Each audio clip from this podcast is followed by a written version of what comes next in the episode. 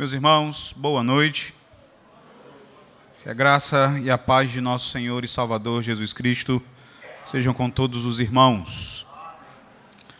Irmãos, hoje eu gostaria de pedir que vocês abrissem as Bíblias. Uma das passagens é uma das minhas passagens favoritas da Escritura Sagrada desde a minha infância, que é 1 Samuel, capítulo 17. Hoje nós vamos iniciar este capítulo, nós já há três domingos, na verdade este é o quarto domingo que nós temos feito a exposição da ascensão de Davi ao trono de Israel. No domingo passado nós concluímos o capítulo 16 e hoje nós vamos iniciar o capítulo 17. Nós vamos, meus irmãos, fazer quatro exposições nesse capítulo, tá? Nós não vamos observar o capítulo todo, inteiro, de uma vez. Hoje eu vou fazer a exposição até o versículo 11, tá? Então a nossa primeira exposição será até o verso 11. No próximo domingo, querendo o Senhor, nós vamos observar do verso 12 até o verso de número 30. No domingo seguinte, do verso de número 31 até o verso 40, e na, no quarto sermão, do verso 41 até o final do capítulo. Tá? Então eu quero convidar os irmãos para fazermos a leitura agora. Eu vou ler e peço que os irmãos acompanhem com toda a atenção e com toda a reverência a leitura que será feita. 1 Samuel, capítulo 17, do verso 1 até o verso 11. Meus irmãos, assim nos diz a santa e inspirada palavra do Senhor nosso Deus. Ajuntaram os filisteus as suas tropas para a guerra e congregaram-se em Socó, que está em Judá, e acamparam-se entre Socó e Azeca em Éfes Damim. Porém, Saul e os homens de Israel se ajuntaram e acamparam no vale de Elá, e ali ordenaram a batalha contra os filisteus. Estavam estes num monte do lado da Lém, e os israelitas no outro monte, do lado da Quem, e entre eles o vale. Então saiu do arraial dos filisteus um homem guerreiro, cujo nome era Golias, de Gate, da altura de seis côvados e um palmo. Trazia na cabeça um capacete de bronze e vestia uma couraça de escamas, cujo peso era de cinco mil ciclos de bronze. Trazia caneleiras de bronze nas pernas e um dardo de bronze entre os ombros. A haste da sua lança era como o eixo do tecelão, e a ponta da sua lança de seiscentos ciclos de ferro, e diante dele ia o escudeiro. Parou, clamou às tropas de Israel e disse-lhes: Para que saís, formando-vos em linha de batalha? Não sou eu, filisteu, e vós, servos de Saul? Escolhei dentre vós um homem que desça contra mim. Se ele puder pelejar comigo e me ferir, seremos vossos servos. Porém, se eu o vencer e o ferir, então sereis nossos servos e nos servireis. Disse mais o filisteu: Hoje afronto as tropas de Israel. Dai-me um homem para que ambos pelejemos. Ouvindo Saul e todo Israel estas palavras do filisteu, espantaram-se e temeram muito. Amém. Esta é a palavra do Senhor, nós vamos orar. Senhor, nosso Deus e nosso Pai, nós lemos a tua palavra, nós lemos esta narrativa que já foi lida e ouvida por nós tantas e tantas vezes ao longo da nossa vida. Mas, ó Deus, nós suplicamos que o teu Espírito nos ajude agora nos dando compreensão da passagem, nos ajudando a entender exatamente aquilo que o Senhor intentou revelar ao teu povo. Olha, ó Deus, em tua bondade e misericórdia para cada pessoa presente aqui nesta noite. Ajude cada pessoa a enxergar a si mesma devidamente no texto, a enxergar a sua necessidade, a enxergar o seu grande problema, mas acima de tudo, ó Deus, ajude a cada pessoa aqui a enxergar a solução para o seu problema, que é o nosso Senhor Jesus Cristo. Em nome de Cristo, nós pedimos que tu também sejas como pregador, que tu venhas, ó Deus, a ajudá-lo, a protegê-lo, a livrá-lo do erro, a livrá-lo, ó Deus, de qualquer interpretação infiel à tua vontade. Ajude-o a permanecer fiel e também, ó Deus, a objetivar a glória do teu nome na edificação da tua santa igreja. Nós choramos, ó Deus, em nome de nosso Senhor Jesus Cristo, hoje e para todo sempre. Amém. Irmãos, como eu mencionei, esta é uma das passagens mais conhecidas da Bíblia Sagrada. Tão conhecida é essa passagem que ela se tornou até mesmo uma espécie de paradigma para aquelas situações nas quais uma pessoa visivelmente menor, uma pessoa visivelmente mais fraca, consegue vencer o seu adversário que é muito mais poderoso, que é muito maior. Nós usamos essa passagem, por exemplo, para descrever algo que acontece no mundo dos esportes, que é quando uma equipe, um time mais fraco, obtém uma impressionante vitória sobre aquele time que era o favorito. Nós vemos isso até no mundo da política.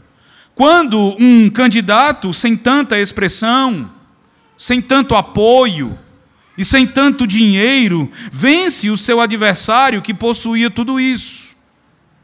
Nós vemos essa passagem sendo usada em diversas situações. As pessoas dizem foi a luta de um Davi contra Golias. Esta passagem, ela também costuma ser evocada quando no nosso dia a dia, no nosso cotidiano, nós nos deparamos a enormes dificuldades. Nós dizemos que determinada dificuldade é o nosso Golias. Nós dizemos que existem gigantes na nossa vida que precisam ser vencidos. Nós precisamos vencer os nossos gigantes da mesma forma como Davi venceu Golias. Nós vemos isso inclusive nos púlpitos. Um pregador muito conhecido no Brasil, ele usou essa passagem para falar a respeito de como nós podemos vencer os nossos gigantes tanto os gigantes exteriores como os gigantes interiores, como o medo e a preocupação. E para, de acordo com ele, para que vençamos os nossos gigantes, nós precisamos olhar para esse texto e precisamos compreender quais são as características de um matador de gigantes. De acordo com ele, as características de um matador de gigantes são cinco. São elas: a primeira, um matador de gigantes não escuta a voz dos pessimistas, como Davi não escutou as vozes daqueles que eram pessimistas na ocasião. Em segundo lugar, um matador de gigantes não supervaloriza as dificuldades do passado, mas olha para as oportunidades do presente. Nesse ponto, ele destaca como Davi foi desprezado, enquanto os seus três irmãos mais velhos foram convocados para a guerra. Ninguém deu nenhum valor a Davi, ninguém viu potencial em Davi. E aí ele vai dizer que as pessoas talvez não acreditem em você, talvez elas não acreditem no seu potencial, talvez elas não acreditem nos seus talentos, nos seus dons, mas você não se incomoda com isso porque você sabe que o que conta é Deus lutar as suas guerras. E se Deus lutar as suas guerras, você vai triunfar e todos os seus gigantes vão cair. A terceira característica, diz ele, é que o matador de gigantes primeiro vence os seus críticos. Em quarto, ele não usa armas alheias, mas ele se especializa no que faz. Os vencedores de gigantes são preparados. E por último, ele diz que o matador de gigantes compreende que, a despeito do seu preparo, a vitória, ela sempre vem de Deus e ela sempre pertence a Deus. O nome disso, meus irmãos, é antropocentrismo.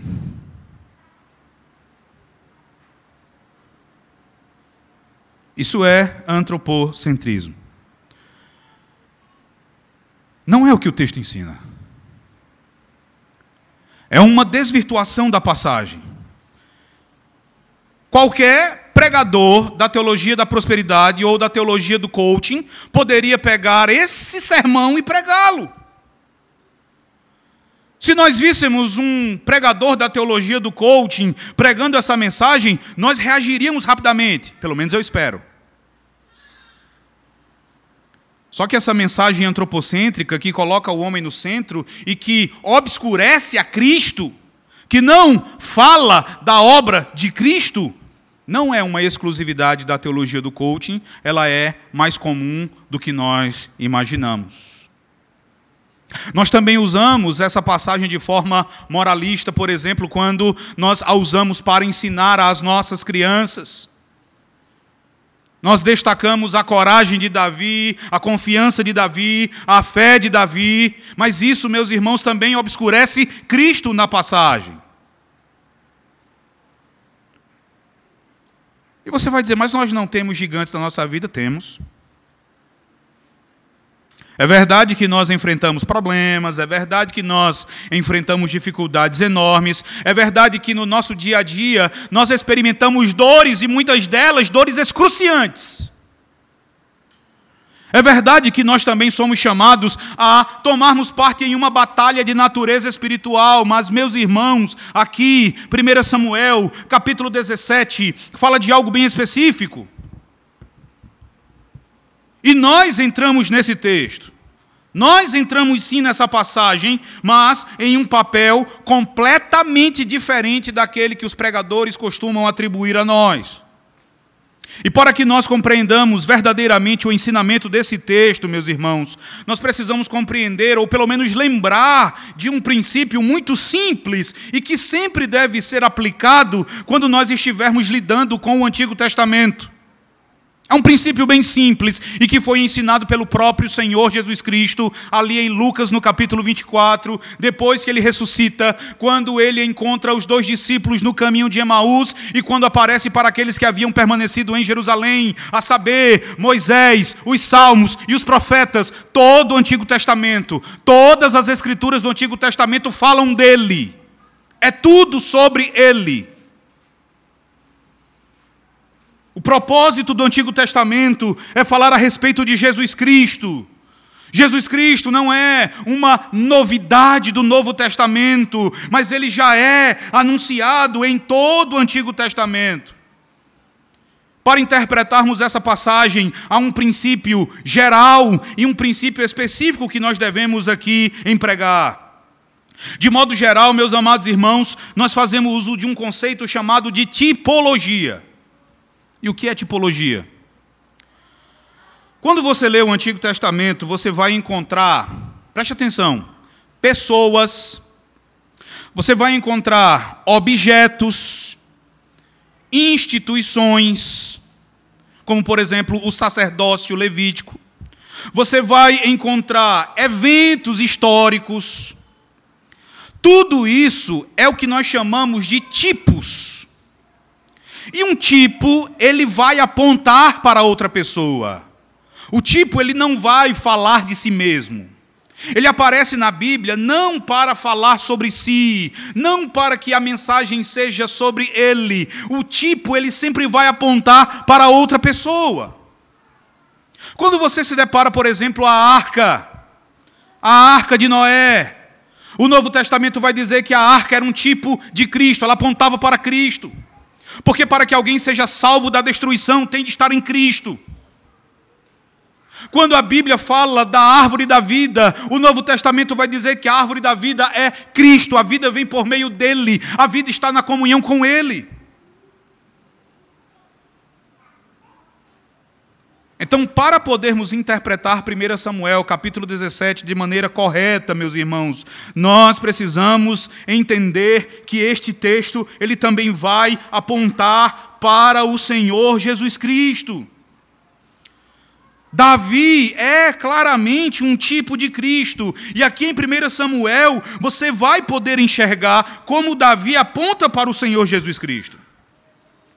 Quando você ler as histórias do Antigo Testamento, entenda que Deus nos deu histórias, mas essas histórias, elas nos foram dadas não para falar de nós mesmos, não para nos ensinar que nós somos os heróis da nossa vida, os heróis da nossa existência, os protagonistas da nossa história. Essas histórias não foram nos dadas para nos dizer que nós podemos vencer os nossos gigantes, mas Deus nos deu histórias para que aprendamos a respeito do nosso redentor. Ele nos deu histórias para conhecermos mais e mais ao Senhor Jesus Cristo. Ele nos deu histórias sobre como Ele nos salva, sobre como Ele nos livra dos nossos inimigos, sobre como Ele luta as nossas batalhas. E este, meus irmãos, é o enredo de 1 Samuel capítulo 17. Esta história é uma história sobre Cristo. De modo específico, meus amados irmãos, há um conceito que também nos ajuda a entender este texto, que é o conceito de guerra santa, e que aparece em todo o Antigo Testamento. E de tudo que eu posso dizer agora sobre a guerra santa no Antigo Testamento, é que na guerra santa Deus ele vai assumir um papel especial. Na guerra santa, meus irmãos, Deus ele vai ser retratado como um guerreiro. Um especialista no Antigo Testamento vai dizer que Deus, como guerreiro divino, é um dos temas mais penetrantes, não só do Antigo Testamento, mas de toda a Escritura. Ele vai aparecer como um guerreiro que luta no lugar do seu povo de Israel contra os seus inimigos de carne e sangue. Deus assume o papel de um guerreiro que luta as batalhas do seu povo indefeso em virtude da guerra, em virtude da inimizade cósmica que existe, veja, desde o Éden. A inimizade que existe entre a descendência da mulher e a descendência da serpente. E quando você olha para 1 Samuel, capítulo 17, o que você vê nesse texto é um cumprimento daquilo que o Senhor Deus anunciou à serpente em Gênesis, no capítulo 3, no versículo 15. Abra lá a sua Bíblia, sem desmarcar o nosso texto. Gênesis 3, verso 15.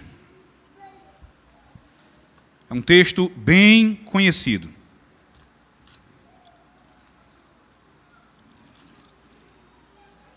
Vamos ler todos juntos, todos a uma só voz. A palavra de Deus diz assim: leiamos.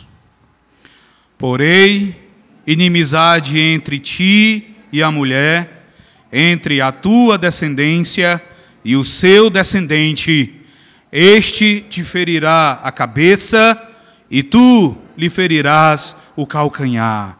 O que você tem em 1 Samuel capítulo 17 é um exemplo dessa inimizade. É um exemplo desse antagonismo de longa data entre as duas descendências, entre crentes representados por Davi e aqueles de fora da aliança representados por Golias, esse incircunciso filisteu que desafia os exércitos do Deus vivo. Quando você ler 1 Samuel capítulo 17, quando você ler a história de Davi e Golias, enxergue ali a inimizade entre os descendentes da mulher e os descendentes da serpente. E você vai observar nessa história que você não é Davi nela. Nós não somos Davi. Nós não somos chamados para ser como Davi. O que é maravilhoso, irmãos, é que apesar disso, nós temos um Davi. Nós não somos chamados para ser como Davi, mas nós temos um Davi, pela graça de Deus. Deus, ele levanta o nosso campeão e defensor. Deus, ele levanta aquele que é quem verdadeiramente vence os nossos gigantes, é quem verdadeiramente vence os nossos inimigos espirituais e nos garante a vitória definitiva. Aqui nesse texto, Davi, como herói e como rei, ele apresenta uma descrição do seu grande filho, o Senhor Jesus Cristo.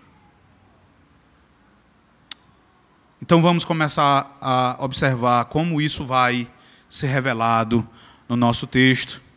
Leia comigo, a uma só voz, do verso 1 até o verso 3. Queira o Senhor, meus irmãos, fazer a luz do Evangelho de Jesus Cristo brilhar em nossas mentes e em nossos corações. Todos juntos, do verso 1 até o verso 3. Diz assim a palavra de Deus. Ajuntaram os filisteus as suas tropas para a guerra e congregaram-se em Socó, que está em Judá, e acamparam-se entre Socó e Azeca, em Éfes Damim. Porém, Saul e os homens de Israel se ajuntaram e acamparam no vale de Elá, e ali ordenaram a batalha contra os filisteus. Estavam estes num monte do lado da Lém, e os israelitas no outro monte, do lado da Quem, e entre eles o vale. Vejam como o texto começa. O texto começa falando sobre os filisteus, como eles se acamparam contra o povo de Israel. E meus irmãos, esta não era a primeira vez que os filisteus perturbavam o povo de Israel. Quando você lê, por exemplo, ali em Êxodo, capítulo 13, quando Deus liberta o povo de Israel do Egito, ali você já tem uma referência aos filisteus como um povo que amava a guerra.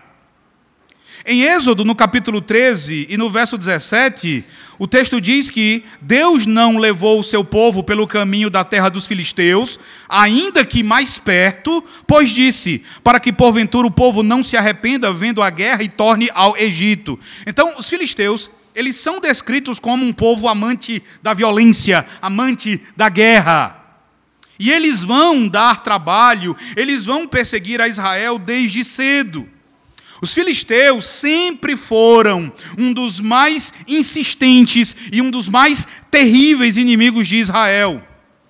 Se você ler o livro de Juízes, por exemplo, você vai ver que ao longo de todo o livro de, dos juízes, ao longo de todo o período dos juízes, em diversas ocasiões, Israel ele vai ser oprimido pelos filisteus. Uma das histórias mais conhecidas dos juízes, que é a história de Sansão, é toda ambientada no conflito entre Israel e a Filístia. Sansão vai ser levantado por Deus exatamente para ser o libertador de Israel do jugo dos filisteus. Você vê isso em Juízes capítulo 14 e no versículo 4. Quando você chega ao primeiro livro de Samuel, a primeira vez que os filisteus vão ser mencionados em confronto com Israel é logo no capítulo 4. Volte para lá a sua Bíblia, veja no versículo 2 que o autor ele vai dizer o seguinte: 1 Samuel 4, verso 2. Diz assim: Dispuseram-se os filisteus em ordem de batalha para sair de encontro a Israel e travada a peleja, Israel foi derrotado pelos filisteus, e estes mataram no campo aberto cerca de quatro mil homens. Essa foi uma, uma batalha terrível. E nessa batalha, meus irmãos, a arca da aliança ela foi capturada pelos filisteus. E os dois filhos do sumo sacerdote Eli foram assassinados pelos filisteus. O próprio sumo sacerdote Eli, ao receber a notícia da morte dos seus filhos e de como a arca da aliança fora levada pelos filisteus, ele cai para trás, quebra o pescoço e morre. Isso vai continuar nos demais capítulos. Você vai ver que foram os filisteus que levaram os israelitas a clamarem por um rei. Quando a história da monarquia começa e você vê os judeus dizendo: Nós queremos um rei, como as outras nações têm, para que esse rei nos lidere nas nossas batalhas, eles fazem esse pedido porque eles não aguentam mais a opressão dos filisteus. Foram os filisteus que levaram Israel a clamar por um rei. Abra no capítulo 9. Veja no verso 16. quando Saul é escolhido para ou como o rei de Israel, Deus diz que a função de Saul enquanto rei é justamente libertar Israel do, do jugo da Filístia. Veja o verso 16 do capítulo 9. Leia comigo. 9, verso 16. Todos juntos. Amanhã, a estas horas, te enviarei um homem da terra de Benjamim, o qual ungirás por príncipe sobre o meu povo de Israel, e ele livrará o meu povo das mãos dos filisteus, porque atentei para o meu povo, pois o seu clamor chegou a mim. Era essa a função de Saul. E inicialmente ele foi bem sucedido. No capítulo 14, você tem uma batalha, que é a batalha de Micmas. E nessa batalha, Saul e Jonatas venceram os filisteus e expulsaram os filisteus do território de Israel. Mas veja, no capítulo 15, Saul é rejeitado. Por causa da sua desobediência, Deus rejeita Saul. No capítulo 16, nós vimos na semana passada, o Espírito Santo ele também se retirou de Saul. E agora, no capítulo 17, nós temos mais uma batalha entre Israel e a Filístia, e é a primeira batalha depois que o Espírito Santo deixou Saul. No final do livro, no capítulo 31, Saul vai morrer exatamente em uma batalha contra os filisteus. Então, irmãos, todo esse panorama é para que vocês entendam que conflitos com os filisteus eram constantes ali em Israel.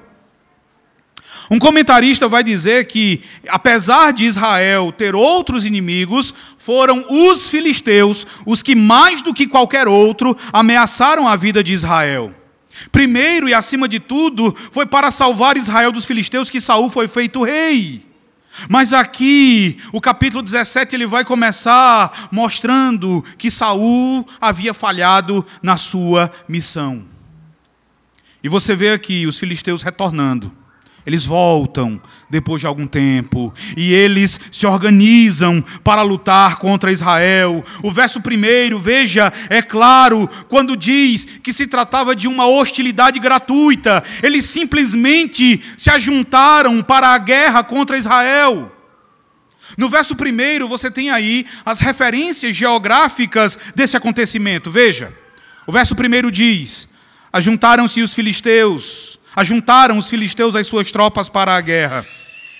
E congregaram-se em Socó, que está em Judá, e acamparam-se entre Socó e Azeca, em Éfes Damim. A, a importância dessa informação geográfica é bem simples de entender. Essa guerra vai acontecer, irmãos, a 20 quilômetros de Belém. Quem está em Belém? Davi. Essa referência geográfica, ela é dada já para preparar o terreno ou preparar o cenário para a ascensão do grande campeão de Israel. E veja que, de acordo com o autor, os filisteus estavam em uma região que pertencia a Judá. Então eles invadiram Judá. Então você tem aqui o inimigo, mais uma vez, invadindo o território de Judá. No verso 2, você tem a localização das tropas de Israel. Veja. Porém, Saul e os homens de Israel se ajuntaram e acamparam no vale de Elá e ali ordenaram a batalha contra os filisteus. Saul vai posicionar os seus exércitos em um local para tentar impedir que os filisteus avancem ainda mais dentro do território de Israel. E aí chega um determinado momento então em que os filisteus, eles ficam de um lado do vale de Elá e Israel está do lado oposto. E há um detalhe importante, irmãos, na gramática do verso 1 e do verso 2. No texto hebraico tem um detalhe quando os verbos quando o verbo ajuntar, ele é usado tanto no verso 1 como no verso 2, que vai nos dar uma boa noção de como se encontrava o espírito de Saul para essa batalha. Eu mencionei há pouco que era a primeira batalha de Saul depois de ter sido rejeitado pelo Senhor e depois de o Espírito Santo ter se retirado dele. No verso 1, quando, veja aí, o texto diz que ajuntaram os filisteus as suas tropas, esse verbo ajuntar, ele é usado ah, na voz ativa. Eles se ajuntaram, eles decidiram, eles, eles se colocaram contra Israel, eles estavam né, imbuídos de hostilidade, eles se encontravam né, com sede de sangue. No verso 2, você também vai ouvir falar do ajuntamento de Saul e dos homens de Israel, mas a voz aqui é passiva. Uma voz diferente daquela que é usada no versículo 1. E a ideia aqui que o autor deseja transmitir é que não há liderança, o líder, ele ajunta as tropas, mas ele está acovardado já aqui. É como se Saul tivesse sido praticamente obrigado a ajuntar as tropas. Você já tem aqui um líder acovardado. Essa covardia ela vai ganhar uma dimensão cada vez maior até culminar no verso 11. Você tem aqui um rei amedrontado. Os dois exércitos, eles estão posicionados um em frente do outro, mas veja que agora, a partir do verso 4, o autor ele vai introduzir um dos principais personagens da narrativa. Eu vou ler do verso 4 até o verso 10. Peço que você acompanhe com toda atenção. Você vai ver que o autor ele vai se preocupar em descrever bem, em descrever bem Golias. Toda descrição que um autor bíblico dá de um personagem, ela é importante. Então veja o que o autor vai dizer desse homem. Verso 4. Então saiu do arraial dos filisteus um homem guerreiro, cujo nome era Golias de Gate, da altura de seis côvados e um palmo. Trazia na cabeça um capacete de bronze e vestia uma couraça de escamas, cujo peso era de cinco mil ciclos de bronze. Trazia caneleiras de bronze nas pernas e um dardo de bronze entre os ombros. A haste da sua lança era como o eixo do tecelão, e a ponta da sua lança de seiscentos ciclos de ferro. E diante dele ia o escudeiro. Parou, clamou às tropas de Israel e disse-lhes: para que saís, formando-vos em linha de batalha? Não sou eu filisteu, e vós, servos de Saul? Escolhei dentre vós um homem que desça contra mim. Se ele puder pelejar comigo e me ferir, seremos vossos servos. Porém, se eu o vencer e o ferir, então sereis nossos servos e nos servireis. Disse mais o filisteu: Hoje afronto as tropas de Israel, dai-me um homem para que ambos pelejemos. Naquele período, irmãos, e naquela região do aquela região chamada de Antigo Oriente Próximo, quando duas nações entravam em guerra, havia o costume de se nomear um guerreiro, um campeão dessas nações, que lutaria contra o campeão da outra nação. Não havia necessidade de um combate entre todos os homens. Então, isso aqui pouparia um grande derramamento de sangue. Essas batalhas eram, elas eram vistas como disputas também entre os deuses das duas nações. A vitória de um sobre o outro significava a vitória daquela nação sobre a outra e significava também a supremacia de um Deus sobre o outro. Vejam no verso 4, quando o texto diz que saiu do arraial dos filisteus um homem guerreiro. Essa palavra guerreiro, ela é importante. Ela vai descrever um homem que fica entre os dois lados, que é um campeão, que é um soldado muito poderoso, um único lutador que fica entre as duas linhas de exércitos opostos. Essa palavra aqui, ela era usada para descrever um especialista em combate corpo a corpo. Esse homem, ele era treinado, equipado e naturalmente capacitado para se colocar entre exércitos inimigos e desafiar um oponente para um combate corpo a corpo. E o texto menciona o nome dele. Ele se chamava Golias e ele era natural de uma cidade chamada Gate. Essa informação ela é importante. Porque Gate vai ser mencionado em Josué como sendo uma das três cidades dos filisteus onde viviam alguns gigantes. Ele não era o único. Então, em Josué capítulo 11, verso 22, Gate vai ser mencionada como sendo o lar de gigantes. Então, Golias era natural de lá. Ele era um desses anaquins, como eles vão ser chamados. Ele era um gigante.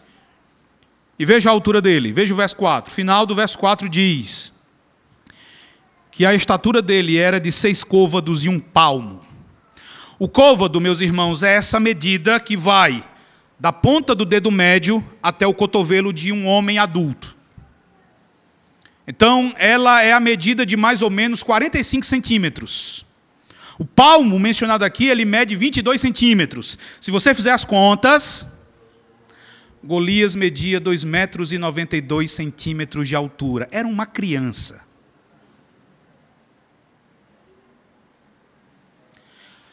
E se você pesquisar, não é, se você for ao Google e pesquisar sobre não é, o homem mais alto do mundo atualmente, que é um turco que mede 2 metros e 52, você vai ver um homem que tem várias deficiências físicas justamente em razão da sua altura. Mas Golias não. Ele não era só alto, ele era forte. Tão forte, meus amados irmãos, tão forte que a, a couraça dele, veja que o autor, ele também vai dar o peso no verso 5 da couraça, como sendo de 5 mil ciclos de bronze. Se você converter isso aqui, isso aqui vai dar 57 quilos. Só a armadura de Golias era o peso de, de uma pessoa. Então você não tem aqui alguém que é apenas alto, mas digamos ah, que tem deformidades físicas ou que tem né, partes do corpo desproporcional. Aqui você tem um homem alto e forte.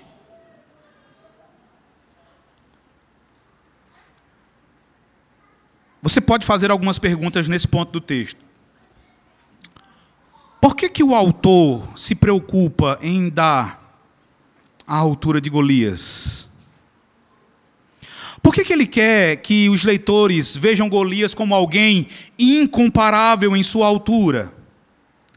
Por causa do motivo, irmãos, pelo qual os israelitas escolheram o seu rei. Se você lembrar, você vai então recordar que os israelitas apontaram Saul como seu rei por causa da altura de Saul. Saul era o homem mais forte e mais alto em Israel. O capítulo 9 e o versículo 2 vai dizer que dos ombros para cima Saul se sobressaía a todo o povo. Então, a altura de Saul era a confiança de Israel. A principal característica de Saul era a sua estatura. Então, diante de Golias, Israel e Saul aprenderiam o problema de confiar na força terrena, naquilo que os olhos podem ver. O autor vai mencionar a altura de Saul, meus irmãos, para nos ensinar para nos ensinar, por exemplo, que se nós confiarmos em alguma coisa terrena, nós vamos ficar desapontados. Se você confiar na sua altura, você sempre vai encontrar alguém mais alto do que você. Se você colocar a sua confiança no seu dinheiro, você sempre vai encontrar alguém mais rico do que você. Se você colocar a sua confiança na sua inteligência, você vai encontrar alguém mais inteligente do que você. Israel não poderia confiar na altura do seu rei. Israel deveria pôr a sua confiança inteira e exclusivamente no Senhor. Mas a descrição de Golias continua. Veja agora do verso 5 até o verso 7, quando ele vai dizer que ele trazia na cabeça um capacete de bronze, vestia uma couraça de escamas cujo peso era de cinco mil ciclos de bronze, trazia caneleiras de bronze nas pernas e um dado de bronze entre os ombros. A haste da sua lança era como o eixo do tecelão, e a ponta da sua lança de 600 ciclos de ferro, e diante dele ia o escudeiro. O autor deseja nos impactar com essa descrição. Um comentarista, ele vai dizer que a primeira impressão que Golias deixava, quando ele surgiu ali diante dos exércitos de Israel, a impressão que ele deixou foi uma impressão assustadora e psicologicamente esmagadora. A impressão deixada por Golias foi a de invencibilidade. Ali estava alguém invencível, que não poderia ser derrotado. Ali estava alguém assustador.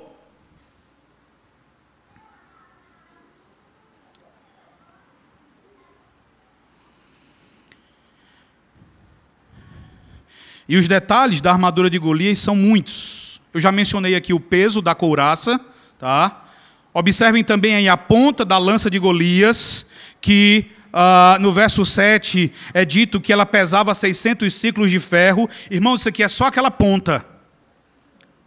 Esses 600 ciclos de ferro equivalem a 7 quilos. 7 quilos era só a ponta. Então era um homem muito forte. Mas esses detalhes aqui Preste atenção agora. Esses detalhes aqui, eles não são o que há de mais impressionante na armadura de Golias. Há algo mais. Olhe para o verso 5, porque no verso 5 há um detalhe que não pode passar despercebido por nós e que acaba passando em razão da nossa tradução. Veja no verso 5 quando o texto diz: trazia na cabeça um capacete de bronze e vestia o quê? O quê? Uma couraça de escamas. Qual é o detalhe? O texto hebraico, ele só diz assim: trazia na cabeça um capacete de bronze e vestia escamas. Texto hebraico vai dizer apenas isso. Golias vestia escamas. Você consegue entender o que é que o autor quer transmitir? O autor está nos dizendo aqui, meus irmãos, que Golias é uma serpente. Um comentarista chamado Peter Leithart vai dizer que, mais uma vez, uma serpente invade a terra jardim de Israel. Agora, Peter Leithart continua: Israel precisa de um verdadeiro Adão. Adão, lembre, deveria ter guardado o jardim.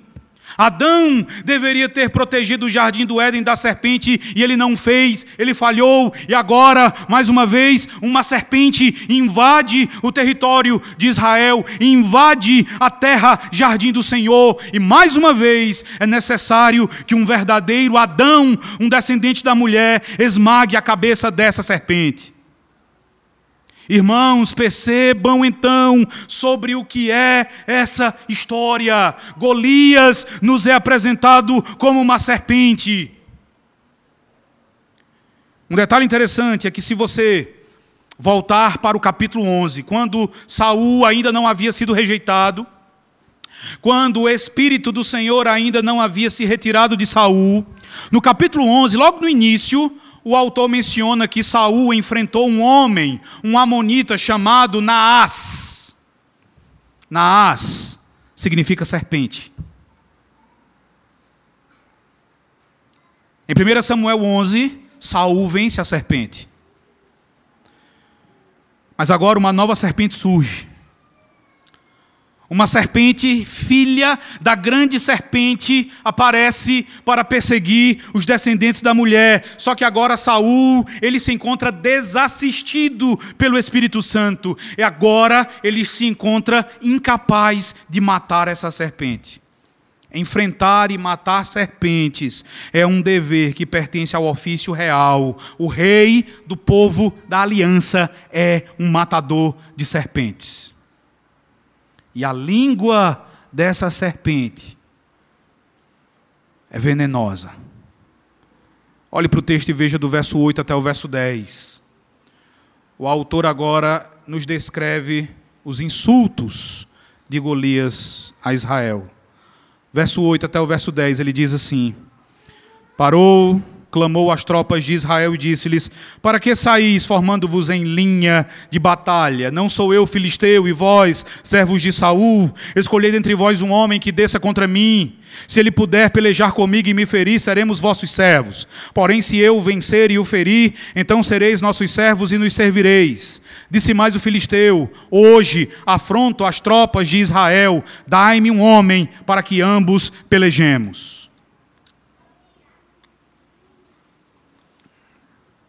A voz do gigante, irmãos, agora ela vai ecoar em todo o vale de Elá. A voz de Golias agora ela troveja em direção às fileiras de Israel. E vejam que ele faz a primeira pergunta é: Para que saís formando-vos em linha de batalha? Essa pergunta ela não foi, digamos, uma pergunta sincera. Ele não queria realmente saber. Aqui você tem uma zombaria. Lembre que Israel se encontra aqui sem uma liderança efetiva. O gigante percebe isso e zomba de Israel. É como se ele dissesse: ele aponta para si, para a sua altura, para a sua força e diz: Vocês têm certeza que sairão mesmo à guerra contra nós, contra mim? Para quê? Não é óbvio que vocês serão esmagados? Tem certeza que vocês vão querer, como o pessoal gosta de dizer, cair para dentro? Ele vai começar agora um espetáculo de insultos e blasfêmia que ainda vai se estender por muitos dias. Se estende ao longo de 40 dias, duas vezes a cada dia. Ele continua, veja, não sou eu, filisteu, e vós, servos de Saul. Essa pergunta, meus irmãos, é algo mais ou menos assim. Há um artigo definido no texto hebraico antes da palavra filisteu. O que ele está dizendo é: Não sou eu o filisteu e vocês são os escravos de Saul. Ele está dizendo: Eu sou a personificação da Filístia, eu, esta poderosa e violenta figura, eu, este Hulk de três metros de altura, deem uma olhada em mim. Os escravos de Saul querem mesmo lutar contra mim? Irmãos, Golias é uma personificação não apenas da Filístia. Ele personifica aqui não apenas uma nação adversária de Israel, ele personifica a serpente, o grande inimigo do povo da aliança. Golias representa para nós a oposição espiritual a Deus e ao seu povo, especialmente como manifesta por Satanás e por todas as forças demoníacas. O tamanho de Golias reflete o poder de Satanás. Mas a zombaria e os insultos de Golias descrevem a hostilidade de Satanás e o seu ódio contra Deus e contra a igreja do Senhor. No verso 8, no final, ele diz assim: Veja, escolhei dentre vós um homem que desça contra mim. No final do verso 10, ele vai dizer: Dai-me um homem para que ambos pelejemos. Ele diz: Vejam, escolham um homem, vamos, escolham. O problema é que Israel já havia escolhido. Israel já havia escolhido o seu campeão lá atrás. Saul era o escolhido pelo povo. Um comentarista vai dizer: dificilmente podemos deixar de lembrar que Saul era a coisa mais próxima que Israel tinha de um Golias. Em 1 Samuel, no capítulo 10, verso 24, falando de Saul, diz que em todo o povo não havia ninguém semelhante a ele. Então, à primeira vista, meus irmãos, existia apenas um candidato em Israel que, a princípio, poderia encarar o gigante filisteu era aquele que o povo havia escolhido para si. Mas olhe para o verso 11. E você vê como aquele que mais se aproximava de Golias se encontrava. Leia comigo o verso 11. O texto diz assim: o texto termina dizendo o seguinte, todos juntos. Ouvindo Saul e todo Israel estas palavras do filisteu, espantaram-se e temeram muito. A presença e as palavras de Golias, irmãos, eram aterrorizantes. Aqui está um inimigo verdadeiramente terrível. Quando Saul e os homens de Israel viram e ouviram, eles, diz o texto, se espantaram e temeram muito. Israel tinha muitos valentes. O próprio Saul, havia um dos capitães de Saul, um valente chamado Abner, havia o próprio Jonatas, filho de Davi, ou oh, perdoe-me, filho de Saul, um dos grandes guerreiros ali. Mas todos eles estavam espantados e com medo. Essa palavra traduzida aí como espantaram-se, irmãos, ela vai descrever o ato de alguém que está a ponto de desmaiar. Então, tão grande era o pavor que Saul e seus homens eles estão a ponto de colapsar totalmente.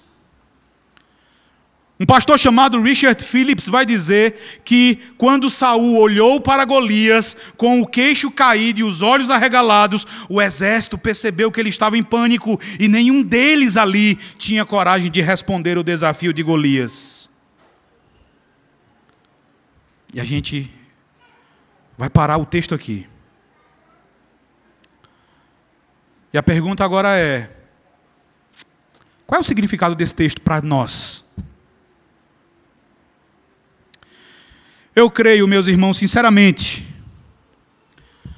que com a assistência do Espírito Santo, agindo na nossa mente, no nosso coração, não é difícil nós percebermos quem nós somos nessa história.